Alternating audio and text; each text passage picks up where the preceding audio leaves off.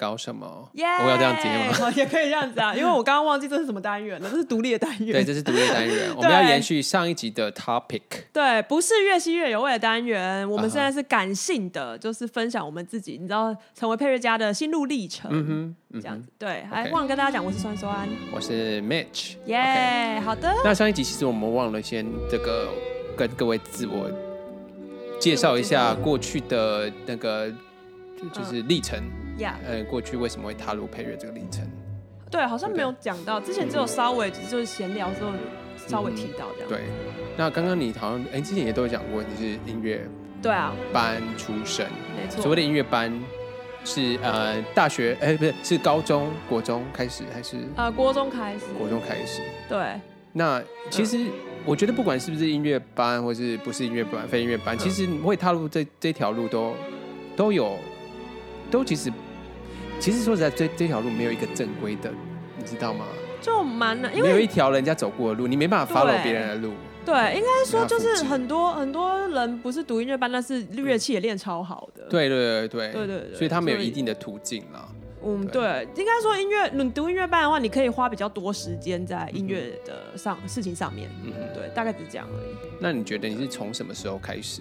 嗯，就就是说，哎，开始我知道，我们知道说，哎，你在高中的时候，因为听到 Ennio Morricone 喜欢，哎，然后喜欢他的音乐，想要成为配乐家。那你是从什么时候开始觉得说，啊，我开始可以，就是开始写曲，开始进入到这个？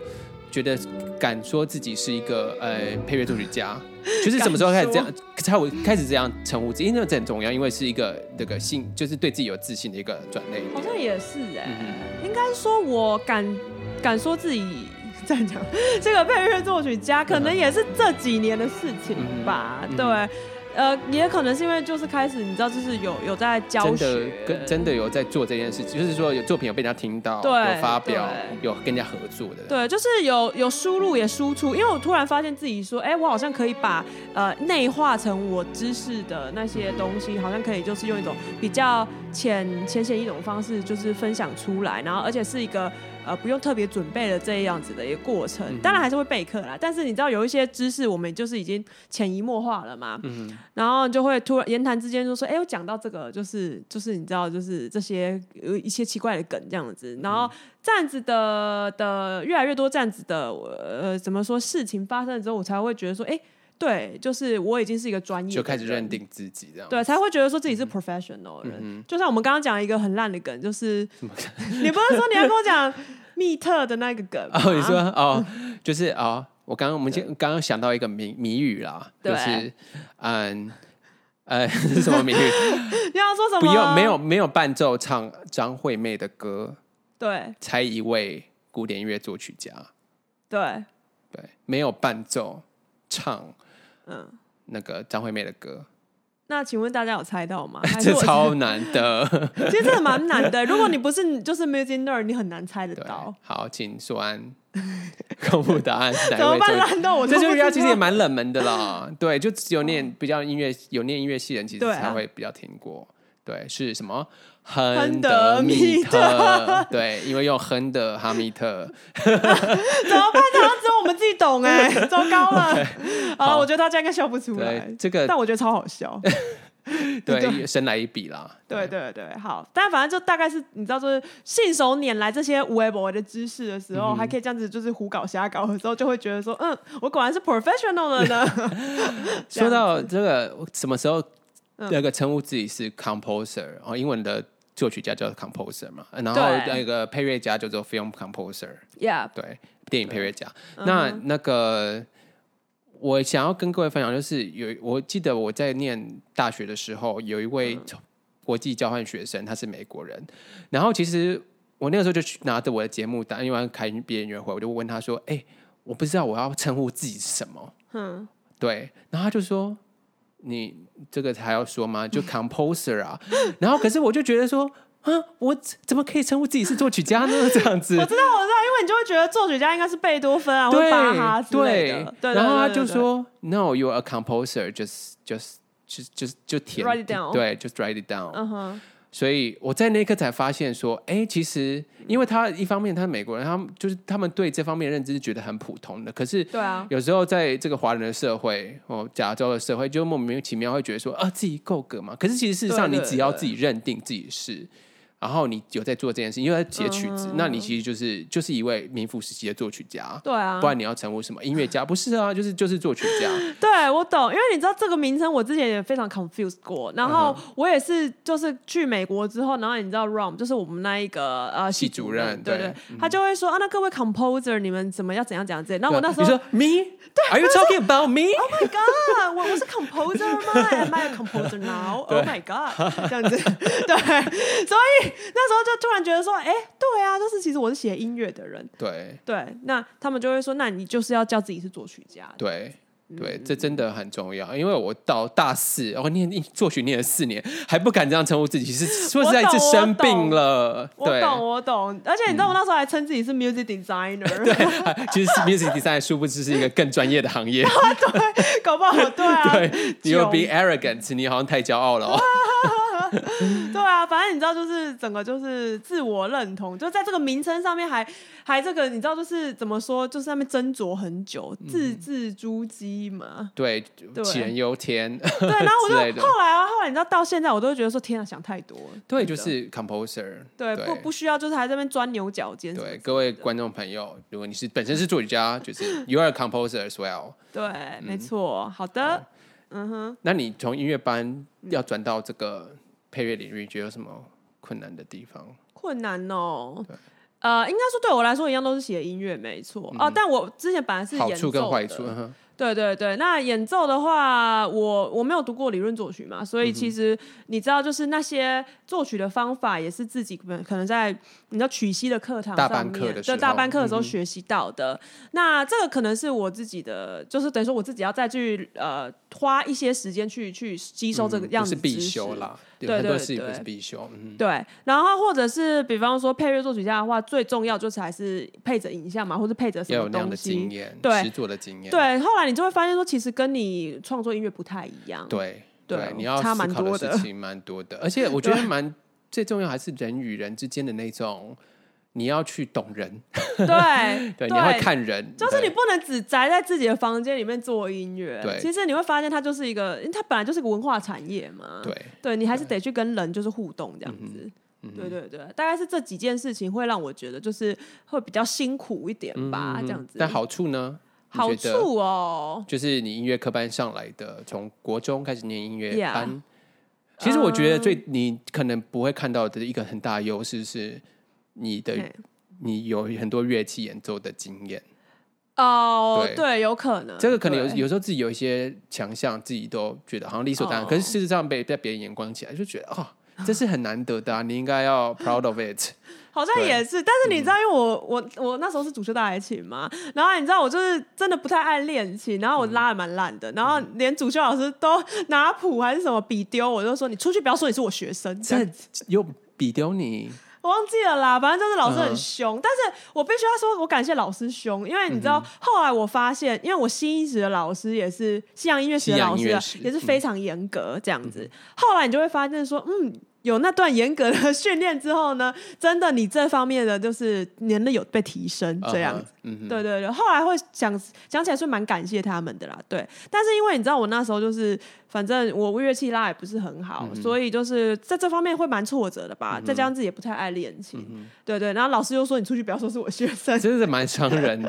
但是我不知道老师他是想要用一种激将法的方式，这个是自圆其说啦。我也不晓得啦，对。不过老师那时候也蛮年轻的，就是二十几岁，对，也会就是恨铁不成钢的那种。对对，恨铁不成、嗯。可是其实后来你就会发现说，这些严格的训练真的是对自己来说，其实就算拉不好。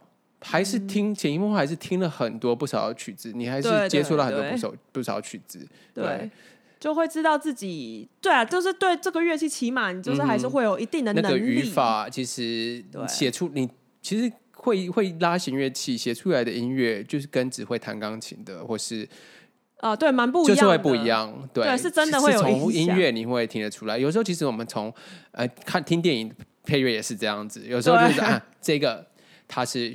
他是玩流行乐团的出来的，对，或者是他是鼓手，就听得出来。然后像 Brian Taylor，对，Brian Taylor 就是经典的鼓手型的电影配乐家。对，那那还有一些就是啊，标准弹钢琴，像 John Williams 就是钢琴跟弦乐，因为他也会拉拉小提琴。然后久石让也是这一类型的键盘跟弦乐类型的。对，都听得出来。对，都指你演奏什么乐器会反映出你架构乐曲的思维。哇，好可怕！其实音乐可以反映出很多事情。对，就是会会读读音乐的人，就是会读心理书一样。其实我也这么觉得哎，因为你看别人的 playlist，你大概也可以猜出他是什么样的人。对对，敬而远之，拜拜。大家会觉得我们很可怕吗？对，这这是呃很微妙的心理的这个连接了。嗯，没错，对。好，那 match 呢？你怎么会？哦，其实我就是想要，就是因为你不是普通班，想要。对我，我其实以前国考啊，我有曾经考过国中的音乐班。Oh my god！对，但是没有考上，超低分。你是用钢钢琴考吗？钢琴主修，二胡副修。二胡？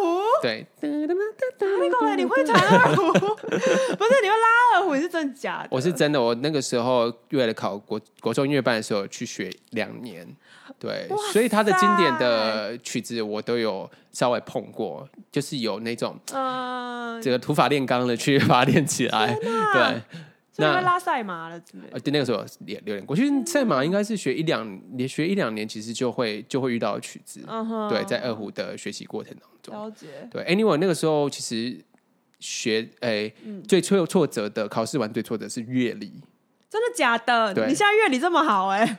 这个就是我觉得很 人生很奇妙的地方，对，我的天哪，最最差就是乐理跟听写，那我觉得听写无可厚非啊，就是很就是真的是要接触音乐很长久的人，对，才会比较熟练，对对对。那我那种那个时候半半路出家，其实本来就比较吃力，但乐理是真的，我以前弹钢琴的时候，就是只只懂看谱。哦，对，不懂去听，也不懂去分析里面的曲，这个这个和去感受里面的和弦的进行，所以自然就会很低。我那个时候我记得连考一题，它叫做什么？请问这个四分音符等于六十，是一秒几下？哦，对，连这种最基本的乐理我都我都不知道哦，原来那个数字是一分钟打几下的意思。嗯哼，对，OK，对，所以我那个时候二乐理了解，好像二十几分而已。十几分，可是我觉得就超挫折。然后主修我钢琴又就是选错曲子，你弹的什么巴哈吗？我那时候弹巴哈的什么法国英国组曲，对，其实也是一个题材蛮大的曲子。对，巴哈是真的很难弹。对，然后然后我的那个钢琴老师那个时候不是不懂去找那种音乐班比较有音乐班经验的老师，那他是就是一般的私人家教，所以他对那个比较不了解，所以还挑错。指定曲，所以那时候主修也才五十几分，oh、对，然后就因此我就觉得说，哎、欸，音乐班是一直遥遥不可及的，遥不可及，对，因为那个时候就有点遥不可及，OK，对，然后直到高中才觉得说，哎、欸，是不是真的还有机会可以去去。对。去试看音乐，然后可是我觉得钢琴已经不可能，因为如果你国高中没有去练琴的话，钢琴太太多，对，太竞争了，对，所以我那个时候又刚好对作曲有兴趣，嗯、在教会私琴啊，知道那些和弦进行什么的，对，那个时候觉得作曲就那样子，可是不只是作曲还有很多，除了和弦之外还有很多陪那个理论在里面，嗯，对，然后那时候就去学和声学什么，然后就想办法考音乐系这样子，嗯、对，然后再加上高中也是受到呃。久石让的感召.对，所以就看到自传有去有他也是音乐科班出来，所以想要踏入这个音乐的这个学术领域，这样子。了解，OK，这大概我的历程呢。Uh huh. 对，所以我念音乐系等于是真的是为了要做，想要做配乐。哦，训练。可是这样子，你不会觉得，因为其实台湾的理论作曲不跟配乐其实是不太一样的。对，我们好像在第一季有讨论过这件事情。对，对，那对是的确不一样啦。可是很多你不会有点落差，是是落差蛮大的。但是那个时候还是想办法把它完成这个学业，还是收获很多。对，还是收获很多。对，我觉得只能说那个时候带着不当的期待啦。就是我觉得应该是要知道。哦，就是哦，学学院里面的作曲训练就是那样那样子，对对对，那就好好的把它学完，那不要把它当做是一个那个你要去达到的标准。对，哦，就只是一个学习的历程，这样 OK。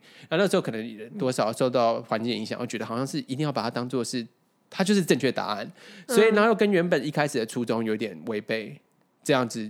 才会产生那个低潮，嗯，对，就我刚我上一集讲的那个低潮状态，就是在这个状况之下产生的。原来如此，对，嗯哼。可是其实我会认为说，因为以前也会想说，学这些东西到底有什么样子的，你知道，就是呃，有什么用这样子，对，嗯、大概类似是这样。嗯、然后。但是你会觉得，你想一想之后，你就会觉得说，其实这些技巧都还蛮受用的。就是你不一定说你，因为你好像用不到它，你就不去学这样子。我会我会觉得是这样，就是你还是可以，就是假设你已经学理论作学的话，我会觉得说，那嗯、呃，当然你你最后跟你想做的东西可能不太一样，但是可能这些有些共同的道理是通的这样子。嗯、对啊，大概这样。其实我刚刚哎，其实我们上一集讲的就是要写给那个哎年轻的时候自己的一封信嘛。对，其实我也很想要跟年轻的自己讲说，哎，除了上一集我们都讲一些比较痛苦的经验，那其实有是很有很多让人家感到欣慰，让你自己感到欣慰、很开心的事情。对，对那我觉得首要就是刚刚你讲的，我觉得首要的这个最开心的、让我开心的事情是，在这个领域不断的学习。你就是感觉到那个进步的感觉，嗯，就是你以前觉得说，嗯，我怎么可能写出那样的音乐？好，然后这我不可能写出那样，那太好听了，我不可能做到。对，可是真的，你在这个领域可能八年、十年，嗯，你就慢慢好像有一天就是真的做到那样子的声音了，对，然后跟你，所以你做到那样的声音，当下就是那个感觉是无可取代的。真的就会觉得说对，Oh my God！我终于成为九十让，没有了。我终于知道九十让在做什么，他是什么感觉了。我终于知道什么叫做九十让了。哦对，oh, 这样子，对对。所以 对，啊、对，当然不是说现在就是好像是很全能，但是现在还是一直持续要要求自己全能。对对对，一直在进，还是在一直在进步的路上。就是你终于知道说，它这个东西是怎么样被制造出来的时候。对，我们好像某一刻就是感觉好像音乐的奥妙被我参悟了的感觉。对，其实这个就是，对我觉得这个就是一般。如果你今天是要在音乐事业上面很成功的人，嗯，可能你去成为一个音乐制作人是 OK 的。嗯、但是如果你今天想要体验这种这个创造以及就是产生呃作曲的这个乐趣，其实嗯，你就可能是配乐配乐作曲家，而不是去做音乐制。因为音乐制作某某程度是请会的人来帮你写这些。这些来作曲，对对对，比较像听这个，他可能事业会很成功，但是如果真的要感觉到音乐所可以带给你的乐趣的话，我觉得配乐你再去学学习那些很很多理论是很重要的。对，没错。对，所以就我这里想要分析，好的，请不是分享，分析吗？分享分享一首曲子，是我在大学有有一次真的写到自己觉得很喜欢的音乐，然后让我觉得。在那一刻，我不要再放，嗯、就是不要不要放弃音乐了。嗯哼，对我觉得好，对那那一首曲子对我来说很重要。嗯、哦，是那个时候我们一个音乐剧的一个这个前奏曲哦序曲。哦、对，然后那首曲叫《启程》。那我，哇哦、我对我想要分享给各位，然后也是，嗯哼，如果过以前的十六岁的我听到这个曲子，应该也会觉得很骄傲吧？嗯、这种那那这样的音乐。好的。好。那我们就来听听看。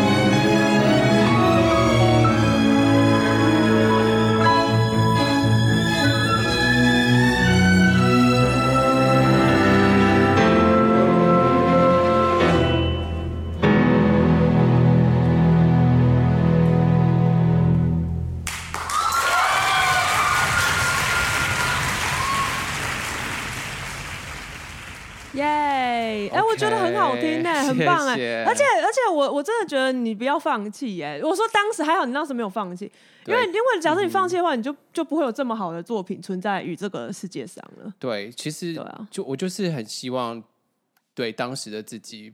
嗯，可以陪伴，多陪伴他几下，就是不要让他，就是不要这么这么低潮。虽然说那些低潮某某程度是说是一个力量啦，就是说你会想要突破现状嘛，然后、就会特别努力。对，那那但我觉得有点严，太严重了。对，我也觉得你可能对自己太太严厉。那个时候，对，或是觉得要不知道要做自己比较，那个那个。那个想想法不太健康啊，那个时候。嗯，可是刚刚那个是你毕业音乐会的时候吗？还是什么？对，呃，我大三的时候写的一首曲子，然后毕业音乐会我拿来演这样子。哦。对，然后那个时候就期许自己说，哎，这个是一个开心的开始。嗯哼。对，可是殊不知，就是但是还那个低潮感还是没有，那个时候还没有摆脱啦。嗯。所以在在低潮的时候，还是一直试着鼓励自己，但是。但是不是说那么容易啦？嗯、对对对，所以还是过了几年才比较哎脱离那样的状态。可是这个对呃，应该我我必须我不知道讲这个真的好不好。可是其实、嗯、呃，就是我我会蛮好奇说，就是你呃把这个比较怎么说，不是现在当当代就是理论作曲比较主流的，可能在写一些非调性或是一些极限技巧的音乐，就是拿来当自己音乐会作品的时候，会不会遇到一些就是不同的声音这样子？就是告诉你说哦，这样子可能不太好这样。子，嗯，对，这个是一个非常 personal 的事情，oh, 但是，但是我还是想要，uh huh. 我还是可以讲啦，对，uh huh. 因为，哎、欸，事实上，这样这个对我打击还蛮大的。了解，对那个就是我在毕业音乐会发表这个曲子，那其实那个时候我们会有请评审过来嘛，因为毕业音乐会是一个学分嘛，uh. 对，那他们听到。因为我把这些有调性的曲子，我很想要发表，因为我听众不只是这些评审呢，还有很多我的朋友嘛，我想要与他们一起同乐。Yeah. 然后，而且是我的音乐会啊，我应我应该可以做我想要的样子吧。但是那个时候就可能不知道什么原因，对，对他们就在这个有调性的曲子开始之后，那些评审都走了，真的假的？然后，然后，嗯。嗯哼，就是结束之后，我不知道他们提醒，然后我结束之后，你知道结束之后都会感谢，就是呃老师们的教教导嘛，然后我就是可能献花什么的，结果献献花的时候他们就离开，然后这件件事其实我到现在还是无法释怀了。这个对于一个大四大学生的来说，其实还蛮，因为你知道我们那个时候都会把老师的那个讲话的分量看得非常的重，因为毕竟是学生，所以讲那个随便一个他们。简简单讲出来的话，我们都 take it very serious。对对对对，这样子的话，哈，这阵子还蛮蛮受伤的哎，感觉。对，所以所以我是觉得，嗯哼，哎，反正反正也是跟对，就是也是跟很多朋友分享过，然后就是继续努力做着自己觉得正确的事情。我我必须要说，这是你的勇气，真的是可嘉。就是因因为我可能因为我是音乐科班上来，所以我我大概知道，就是整个你知道古典音乐圈里面的那个潮流吧。嗯、应该说，就是大概主流是什么样子。因为其实我那时候也看到，我高中的同学也是理论呃主修理论作曲的，嗯、他其实也是很很挣扎在呃调性跟非调性之间。到现在很多学生都还是这样子啊，我们遇到很多学生还是这样，这个状况还是在那边，所以我常常会。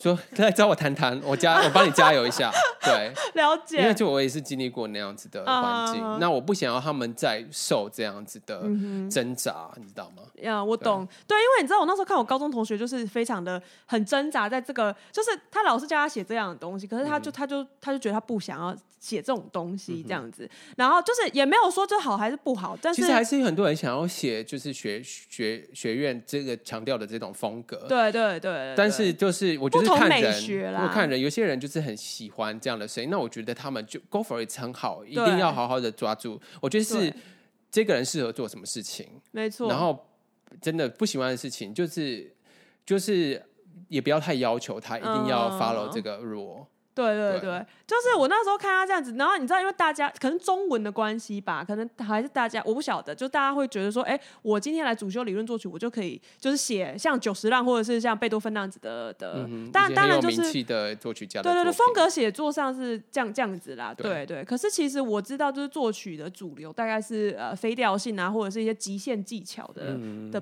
展现这样子。嗯对对对，所以你说你大学的时候做这种事情，其实我是蛮怎么说？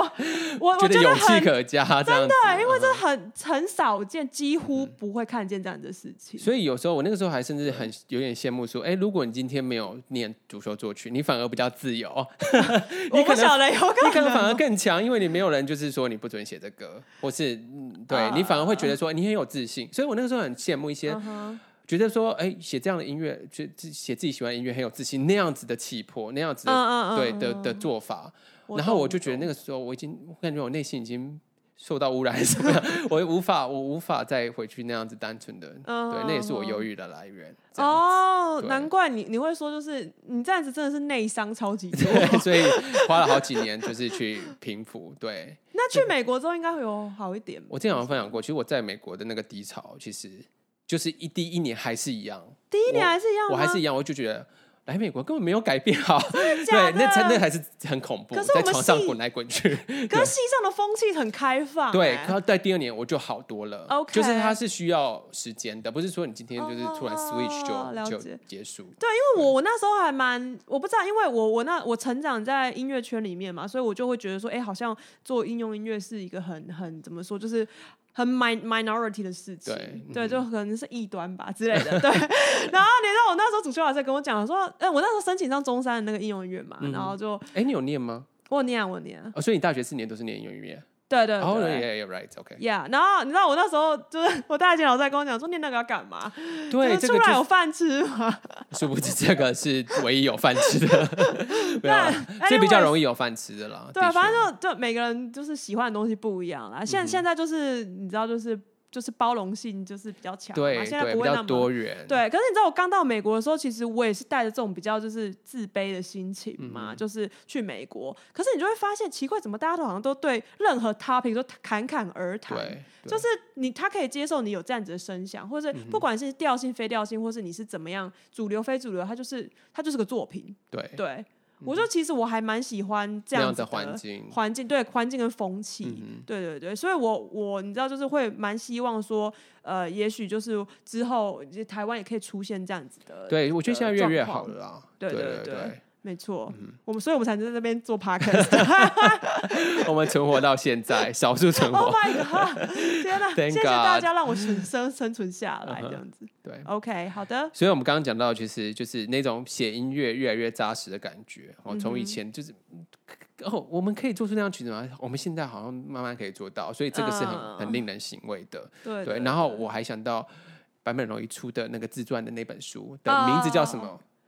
叫做等一下，我想一下，他说呃呃呃，音乐使人自由。对，没错，没错，没错。音乐使人自由，我就觉得他讲的真的是肺腑之言。嗯哼，对，因为你会写音乐之后，你真的是比别人多了一种语言去表达自己。嗯，对，这种在创造的时候，这个喜悦是无法取代的。嗯哼，了解。对，对啊。好，那再来就是，也是第二个，就是比较开心的事情，就是你的音乐可以被使用。对，看到你的音乐在在然后大荧幕里面出现，这种感觉爽度很高。对，那我我是我是比较珍惜说，它其实有它的价值出现了。嗯，对，就是说，因为。你自己说它有价值，那只是你自己讲。那如果有有人就是去认定的话，其实多少还是会会对你来说是很重要的。对，而且我觉得人在这个世界上就是讲求一种互动。你的音乐如果能更加互动，它就是有意义啊！你总不能音乐再伟大的作品，你把它放在你的硬碟里面，永远不不放不不不跟大家分享，那它它是音乐吗？它它没有被演出，那它、uh huh. 它不就是一个完全没有生命的存在在那边，很可惜嘛？Uh. 对，我是觉得蛮可惜。对，所以音乐其实我觉得是一种人的语言，是需要 living language 就是它是活的语言，它就是要跟人家去滚雪球般的，不管在任何时时时使用，它就会会产生这个意义这样子。但我之前我想到，你知道之前有个研究说，呃，那些有有怎么说呢？可以热爱自己工作的人，大概是什么样的特质？哦、然后。嗯那个研究好像是讲说，只要这个工作是让你觉得说你有被需要的感觉、被肯定的感觉，嗯、例如说，比方说你去帮助人，然后那个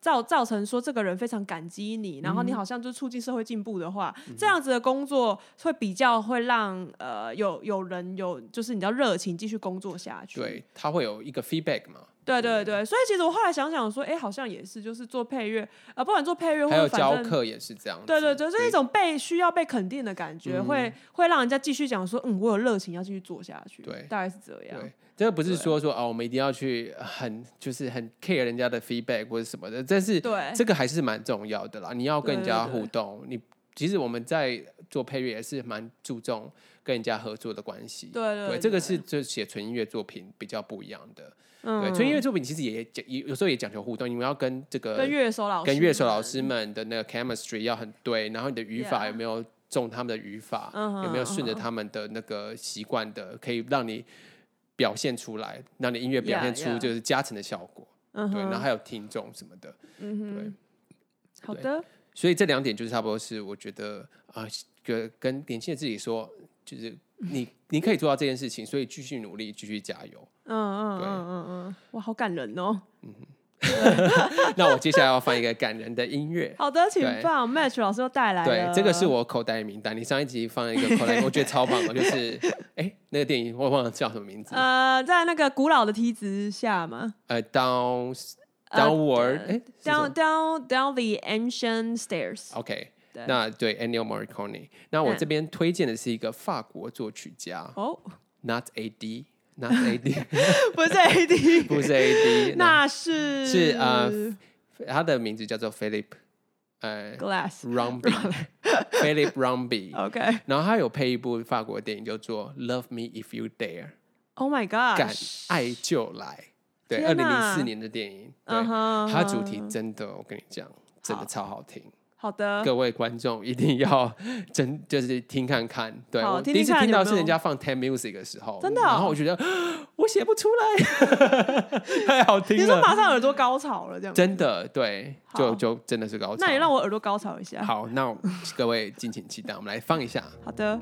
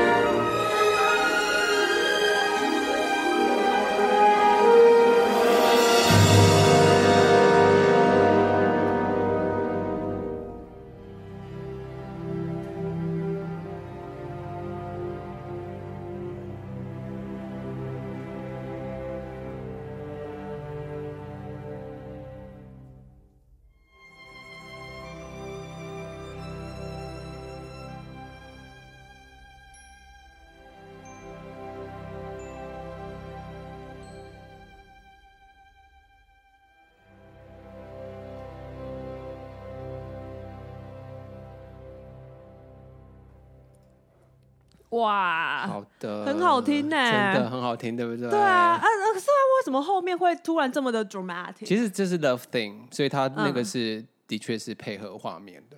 对，我已经忘了他画面。其实他他故事很很有趣，就是法式幽默，就有点像艾艾米丽那种。哦，了解。你知道他们有点怪诞的那种，对，法式幽默了。了解，OK。对。但这个和声运用上面，整个都非常的，非常顺，然后那个情感的扩张，对啊，一直推进去，它没有让你失望。没错，就是我非常喜欢他那，你知道，就是可能是减和弦、半减和弦，然后又突然又纠结的那对纠结的感觉。我们下次再来开辟一集来分析这一部，因为其实它很值得，嗯。看那个里面它的和声怎么去扩充的，而且，对啊，我觉得它配器上面就是它使用比较低音的弦乐，就是说那个小提琴去拉低嘛，G 弦的那种感觉，它很厚实。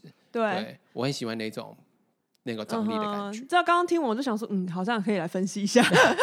对，我跟你讲它的 Overture，这首是 Love Theme，它的 Overture 这个片头也很好听。OK。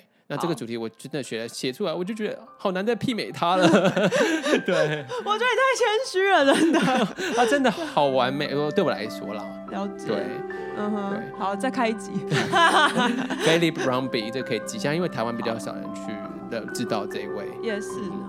嗯哼。好的。那最后呢？我希望呃呃，最后我在就是因为毕竟这这这这个片呃这个 episode 的主题是。呃，写一封信嘛，我到最后还是有写了，嗯，对我还是有写一小段。那我希望我等下就来念一下，好，就只有他五六句话。那这些这些我觉得蛮感性的，就跟你的信一样，就是很很很掏心掏肺。对，有没有觉得很害羞？那我希望我对这个剪接师呢有一个要求，就是请你在我念的时候帮我。播刚刚这段音乐。Oh my god！因为其实我希望年轻人我可以听到的时候，也是有，也是有，其实这段音乐也是在跟我讲那些话的意思。嗯哼。对，因为我能讲的不止言语，还有音乐。啊，我懂。那个音乐是一个很重要的配乐的角色。没错。好。好。那以下，我们必须时常珍惜身边的事物，因为世界随时在变化。那我们自己也会变，与其去怀疑自己的梦想，但是我们需要去想想，流失的线下都是值得珍惜的。请好好把握当下的任何一丝丝小小的机会，哪知道下次还有同样的机会呢？你就真诚对待身边的人，哦，家人、朋友、哦，伴侣，然后呃，专注在手上你可以能做的事情，然后去享受生活，与人交流，探索不同的可能。那我的开心一点，最后给你大大的拥抱。哦天哪，哦好感性哦，天哪，谢谢，跟大家鼓掌一下，这样子非常的正面。对对，这是我有正能量。我这个人就是很煽情。对，而且你有发现你的作品什么，其实好像都还蛮正面的，就是很。对我好像我没有故意，但是就是好像会往那个方向走。对啊，虽然你说好像自己可能当时状况不太好或什么之类，可是其实还是想要对，还是想要在那个当下保留一点，用音乐去鼓励一下自己。对啊，对啊，我觉得这个这个是很怎么说？我身为创作者的的，可能就是想说的话，或者想什么，你就会想要透过音乐这种方式，然后就是把这个东西给挤出来，然后挤出来那瞬间你就爽了。就这样讲蛮奇怪的。我刚刚塑造一个这么感性的环境，结果 抱歉，可是因为你知道，我这个人就是会没有，我是说真的，这个我我知道你的意思。其实作曲就是像是。我我刚刚我这里其实我的草稿里面有说一一一一个名词叫做音乐性高潮，音乐性高潮。OK，对，那就是我们创作都像是我们的这个 eject，对对对对，一样，对吧？这男对男生的比喻是这样子，真的是这样子。那有有可能是说生小孩哦，这这种比喻其实都都蛮恰当的。对对。嗯，对，就是你，你会感觉你要是没有把这个感感怎么说感受或者什么言语没有说出说出来抒发出来的话，嗯、你就会觉得好像内伤梗在心里面一个不知道什么不舒服。Uh huh. 可是当你把它弄出来之后，你就觉得哦，弄出来，应 该应该这么说吧，就是我不知道我很难形容这种感觉。对，那我们平常听音乐都是怎么状况？我们听别人那样出来的东西。成为一个接受者，怎么办？我们我们这个是等一下，我们受不了尾了。我们现在变成深夜节目频道嘛？好，Anyway，反正就是我们的这两集呀，就是就是就写给过去的自己哈，没错，很感性的，对对对。那我希望这些经验呢，对各位听众也是有有一些有一些。呃，启发吗？对对对对，有一些可以参考这样子。对啊，如果如果说听众朋友有什么共鸣啊，或者有什么任何想说的话啊，就是可以欢迎小盒子给我们。对，这样子，对，就是我们也想知道，就是你们就是在凶凶什么凶啥？对啊，或是你们想要分析，如果 等下我听到什么？没事没事。